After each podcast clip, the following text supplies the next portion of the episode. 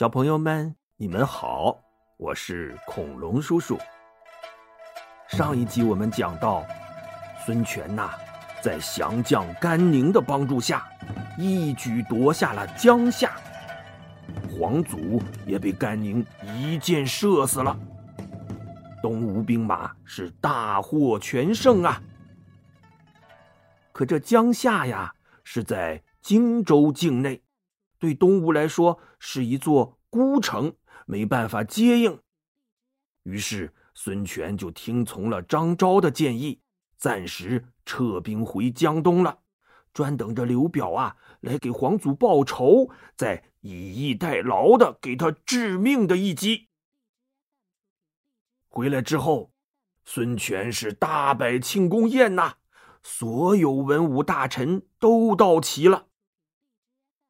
大家伙正热热闹闹的喝酒呢，突然一个人嗷的一声窜了起来，挥舞着宝剑直奔甘宁杀来。甘宁猝不及防啊，手里又没带家伙，他急中生智，一闪身，顺手把屁股底下的椅子抄了起来，啊啪，一下就震开了宝剑。旁边的几员武将这才反应过来，一拥而上。把那人给按住了，这可把孙权吓了一跳。谁这么大胆呢？敢在庆功宴上行刺大臣？他站起身，定睛一看，明白了。怎么明白了呀？这个人呐，叫凌统，他爸爸凌操。就是上一次攻打黄祖的时候被甘宁一箭射死的那员大将。这凌统也是个猛人呐！那一年他才十五岁，就随父出征了，在战场上亲眼看着爸爸被射死，他拼了命的冲上去，愣是把他爸爸的尸体硬生生的抢了回来。如今。杀父仇人居然成了东吴的大功臣，他能不生气吗？俗话说：“仇人相见，分外眼红啊！”他这才不顾一切的冲上来，要杀了甘宁。孙权缓缓的坐下身子，叹口气说：“哎，凌统啊，你的心情我能理解。”可是，当初甘宁射死你父亲，那是在战场上，各为其主，也容不得他不尽力呀。现在既然大家成了一家人了，就不要再纠缠往日的恩怨了吧。灵童啊，这件事你就看在我的面子上，一笔勾销了吧，好不好？灵统被人按着，那眼睛啊都快瞪出血来了。他恶狠狠地冲着甘宁说：“杀父之仇，不共戴天，岂有不报之理？”孙权眼看着一场庆功宴被灵统给搅黄了，他只好当场宣布，派甘宁领兵五千，战船一百条，去夏口镇守。哎，这其实啊，就是让甘宁躲着这位灵统远一点儿。同时啊，他又加封灵统为城列都尉，哎，再给灵统一个甜枣，安慰一下。甘宁领命谢恩，立刻就带着战船启程赴任了。灵统也只能愤愤不平的谢恩领旨，回家去了。从这儿之后啊，东吴就开始大规模的建造战船，又分兵把守着长江沿岸。孙权则亲率大军驻扎在柴桑，也就是今天的江苏省九江市柴桑区一带。周瑜呢，则在鄱阳湖日夜训练水军，积极备战。东吴这一系列的大动作，都被密探一一记录下来，带回新野，交给了刘备。刘备就来找诸葛亮一起商量。正在这时候啊，有人来报说刘表将军请主公去荆州议事。诸葛亮摇着鹅毛扇说：“嗯，这肯定是东吴灭了皇祖，刘表来请主公商量怎么报仇呢。我跟主公一起去吧，咱们见机行事。那我见了刘表该怎么说呀？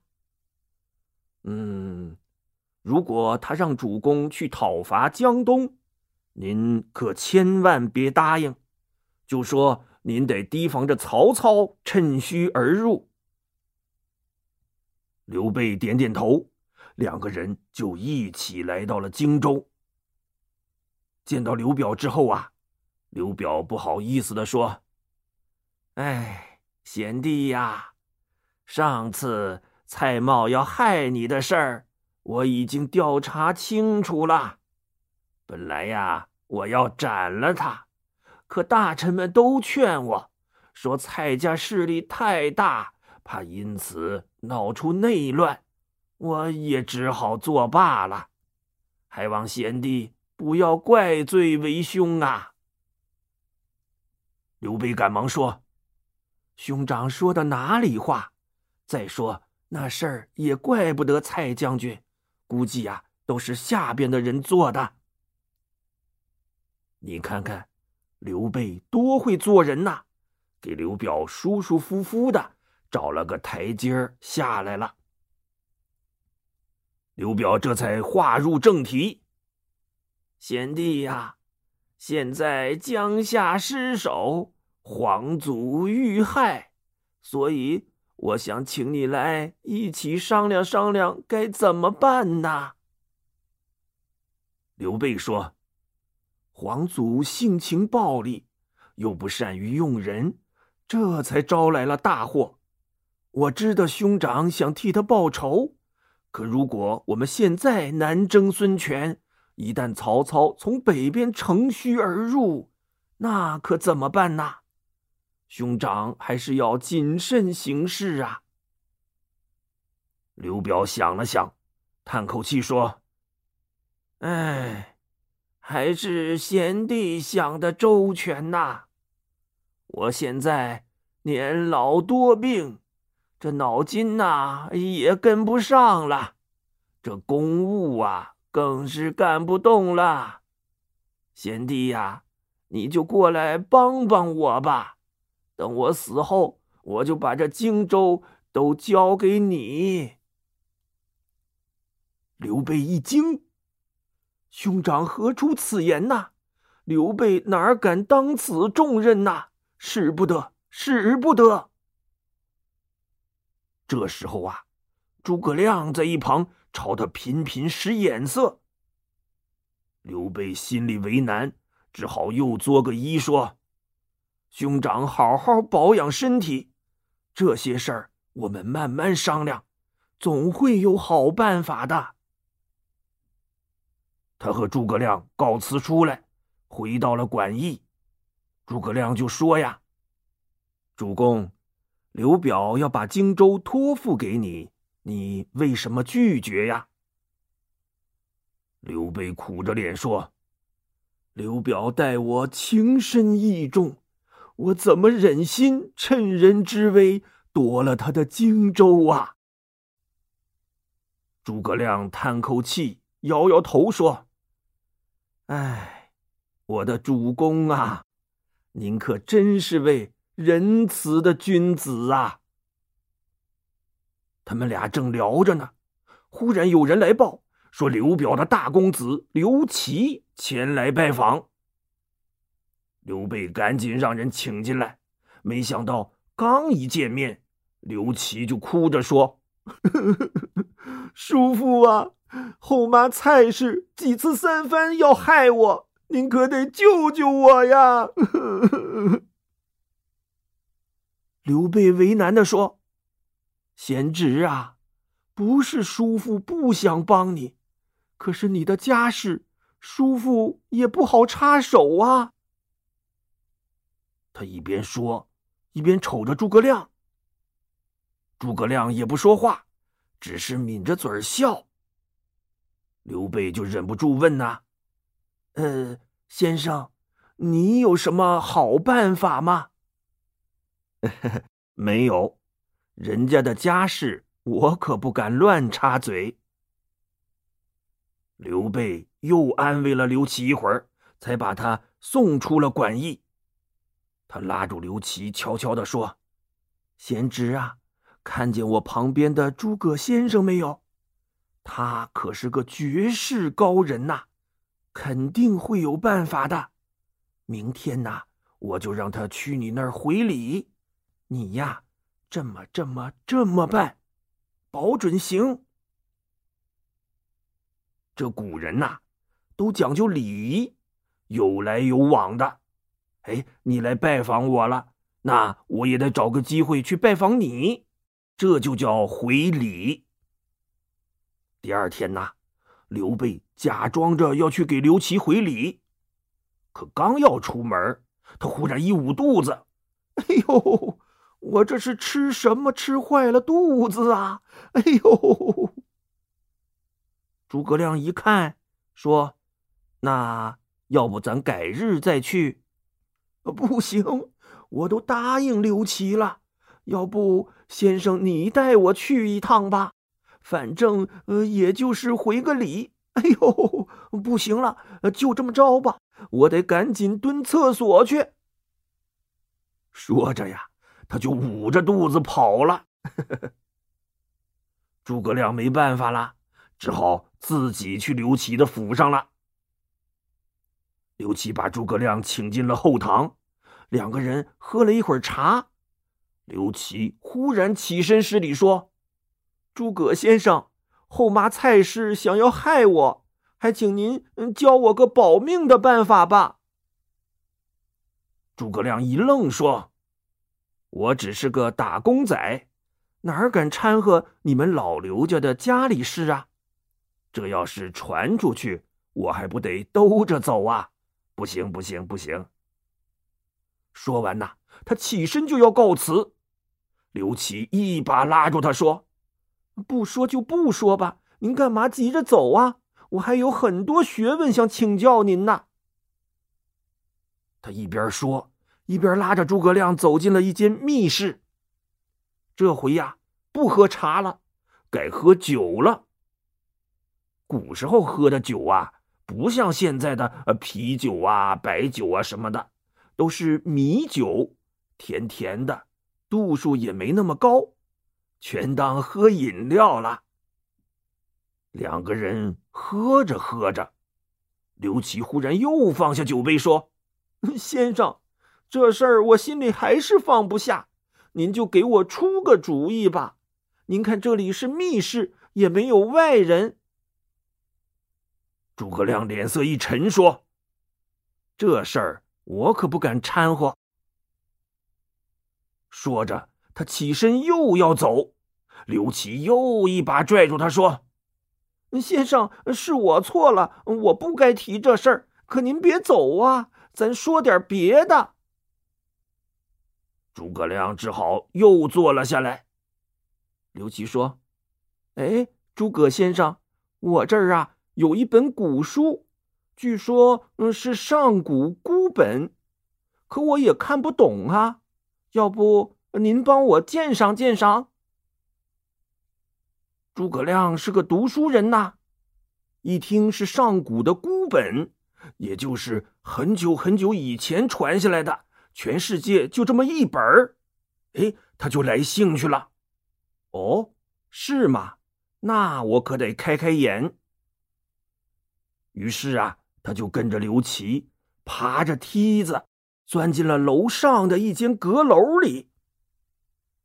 诸葛亮向四下一看，光秃秃的，什么都没有啊！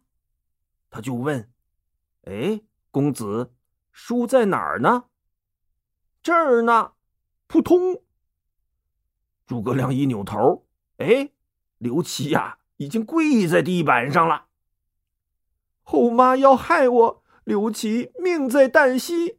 先生就忍心见死不救吗？诸葛亮脸一沉，转身就要下楼，可刚一抬腿，哎哎哎，怎么了？差点一脚踏空了。哎，梯子，上楼的梯子怎么不见了呀？诸葛亮立刻就明白了。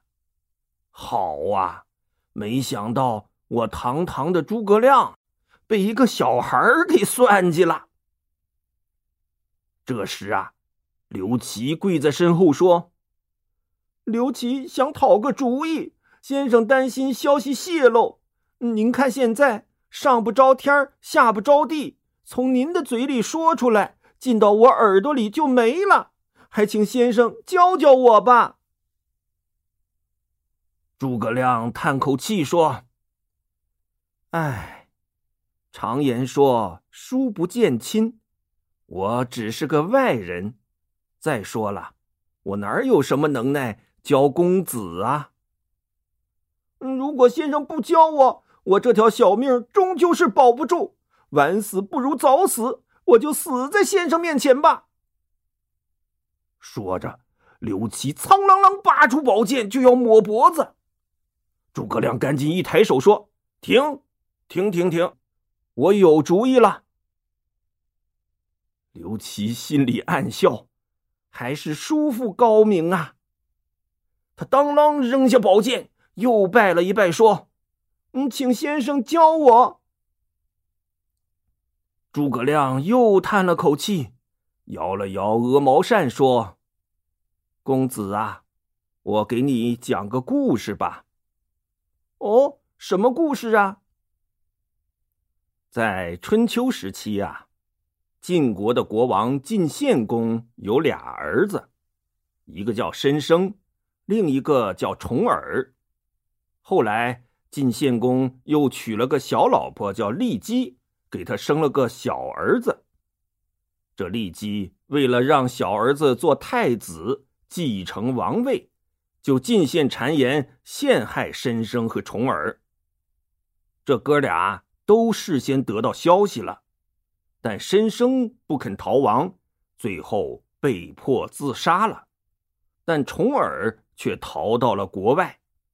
后来他终于又回到了晋国，并当上了国王，而且还带领着晋国成为了当时的霸主。故事讲完了。您的意思是想让我做重耳，逃离荆州？诸葛亮点点头说：“也不必逃离荆州，只要远离是非之地，自然就没什么生命危险了。现在恰好有个机会，皇祖刚死，江夏还没人驻守，公子何不趁机向你父亲请命，带兵去镇守江夏呀？”刘琦一拍脑袋。妙啊！这真是一举两得的妙计呀！他赶紧起身谢了诸葛亮，然后冲着楼下大喊：“快把梯子搬过来！”好啦，小朋友们，今天的故事就讲到这里吧，我们下一期节目再见。